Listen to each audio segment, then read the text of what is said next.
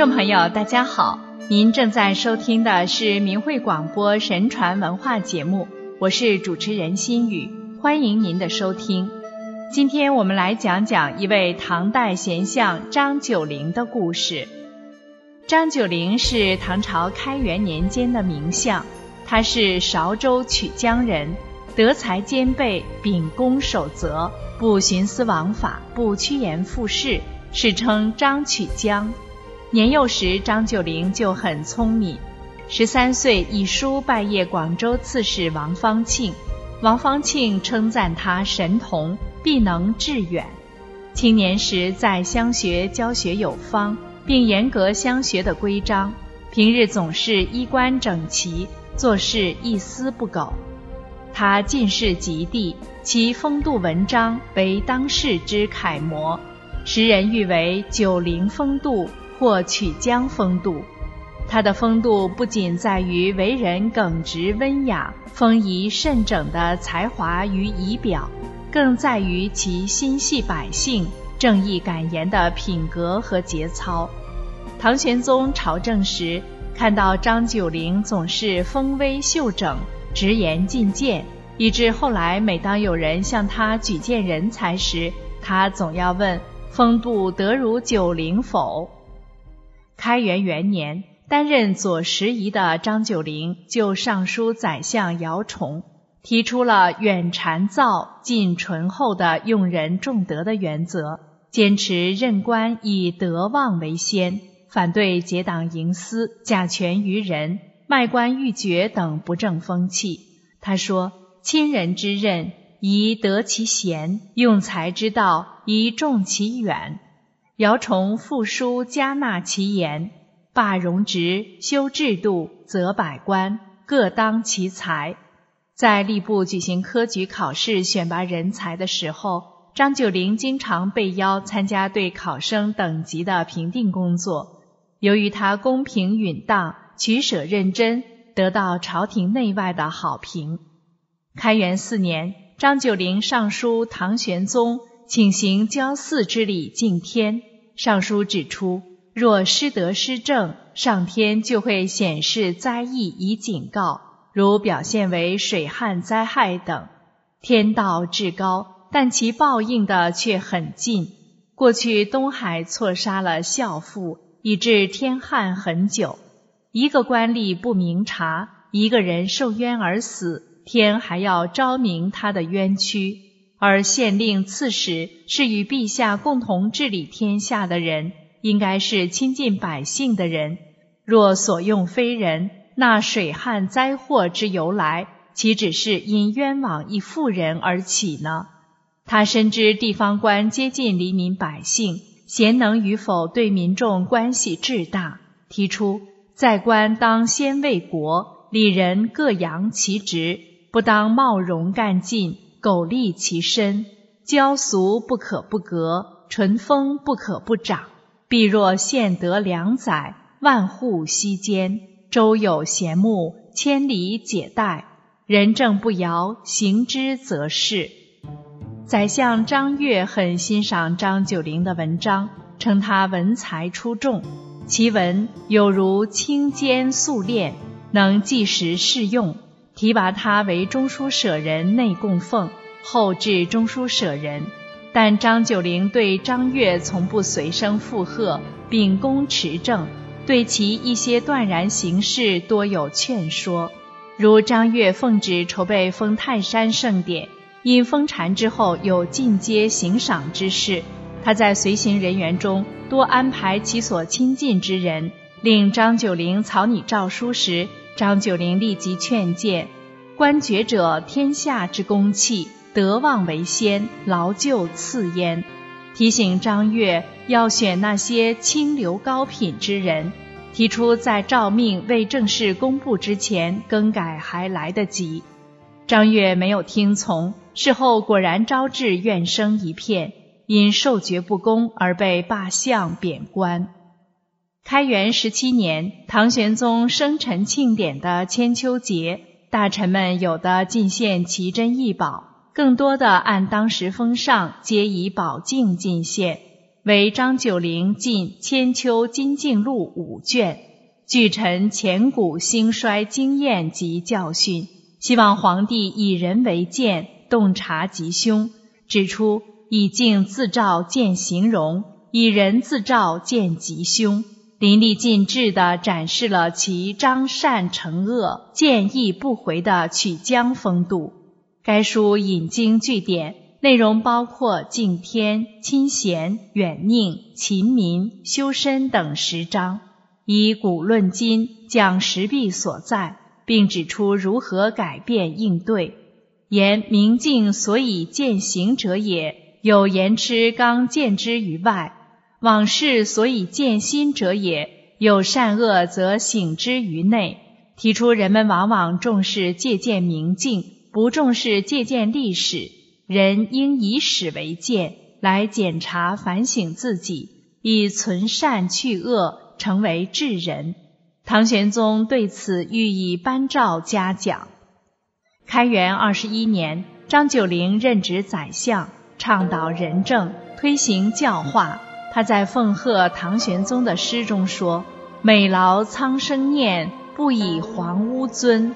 兴化似群碧，则贤守列藩。”在为国家起草的诏书中说：“言念苍生，必必便于天下，以诚告示，其祸之归。何必用威，然后治理？先务人数，宁不怀之？”他深明教化的特殊社会功能，说道者众妙之门，而心者万事之统。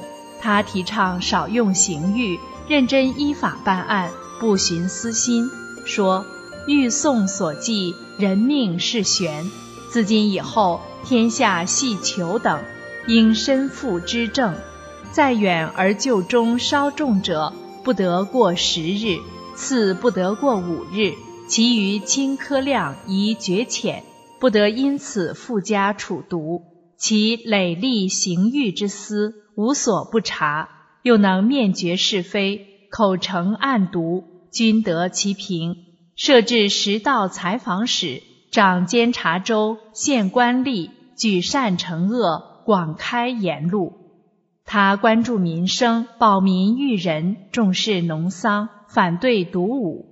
象其物土之宜，勿以耕桑之本。今甘泽已实，农桑为重。为国家起草吉田制，从皇帝至朝廷百官，都要在春耕季节参加吉田劳动，以重农桑，轻赋税。他自己亲自兼任河南开稻田使，在中原地区推广南方的水稻种植技术，大兴农田水利。主持开凿了大庾岭新路，沟通了南北交通，且造福后人。因大力发展农业，唐朝在开元末和天宝初，国家财力和百姓福祉达到了开国以来的高峰。西京长安、东都洛阳的米一旦价值不到两百文钱，布帛价格也很低廉，海内安富。张九龄有着见人之识。便于识别中间，说国家之败，由官邪也。李林甫不学无术，却有妒贤技能，善于阿谀奉承，欺上瞒下，陷害好人，时人谓之口蜜腹剑。李林甫欲任宰相，张九龄上书反对。宰相系国家安危，李林甫非社稷之臣，像他这样寡德少才之人当宰相。我担心今后国家会因此而遭殃。后来，李林甫果然成为历史上有名的奸相。幽州节度使张守珪多次击败契丹，唐玄宗要封他为相。张九龄谏阻：“为名于器，不可以假人；以官赏功，终有无官可赏之日。”唐玄宗采纳了其意见。张九龄反对轻受名器，主张官以任能，爵以赏功，财物以奖劳绩，丝毫不能混淆，要严格坚持用人标准。安禄山以范阳边教之职入朝奏事，骄横之声溢于言表。张九龄见后，对侍中裴光庭说：“此人将来一定会祸乱幽州，并劝谏唐玄宗加以提防。”后来果然安史乱起，奸相杨国忠专权误国，奢侈无度，启用奸佞之人。他们以奸媚之法结识朝士，每至伏日，取奸兵令工人楼为奉寿之行，或是以金环彩带。置于雕盘中，送与王公大臣避暑。朝中文武多争相屈服，唯张九龄不受此惠。张九龄曾对人说：“去投靠杨国忠的人，不仅祸国，也必害己。其实离祸不远了。”果然，后来由于安史之乱，杨国忠被士兵杀死，凡是依附他的人都受到了牵连。身败名裂者不计其数。张九龄在《上封世书》中指出选官重德的重要性，此皆兴衰之大端焉。认为凡是轻薄失节的人，无论有才与否，一概加以抑制。强调只要是贤能、有生识，就可以越级提拔。在开元之治中，他推荐任用的贤才有。颜廷之、王维、孟浩然、袁仁敬、黄甫冉、卢象、包容、李密、周子亮等，这些人都是称善一时的人物。他们皆以道义相交，光明正大，始终不渝。如王维在《现史新宫诗》中称赞张九龄：“所不卖公器，动为苍生谋。”称他身为宰相。用人为贤，不结党营私；对于国家的官爵，不徇私出卖。其所作所为，无不以国家利益为重，无不为百姓着想。《新唐书》称其议论必极言得失，所推引皆正人。他多次上书李林甫、杨国忠等人的种种劣迹，遭其排挤和诽谤，被贬为荆州长史。在荆州，他写了《感遇十二首》，诗中有“兰叶春葳蕤，桂华秋皎洁”，称赞兰桂的芳洁品质、欣欣向荣的生命力。其美好完全出于自然天性，而并非为了求得人们的赏识，表达了自己坚守正道、不与奸佞同流合污的决心。他还写道。江南有丹橘，京东有绿林。其一地气暖，自有岁寒心。他谪居之地正是菊之产区，于是借丹橘喻己贞操。丹橘叶茂枝繁，京东不凋，四季常青。难道是因为那里地气和暖，而是因其自有凌寒傲霜的本性？后人赞他清洁不染于浊流。他在《望月怀远》中写的“海上生明月，天涯共此时”，千古流传，道出了天下人们共同的心声。在海天辽阔的背景中，明月下人们彼此思念祝福，天涯共相望。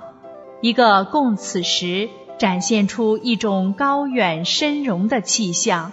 体现出盛唐一代贤相坦荡博大的胸怀。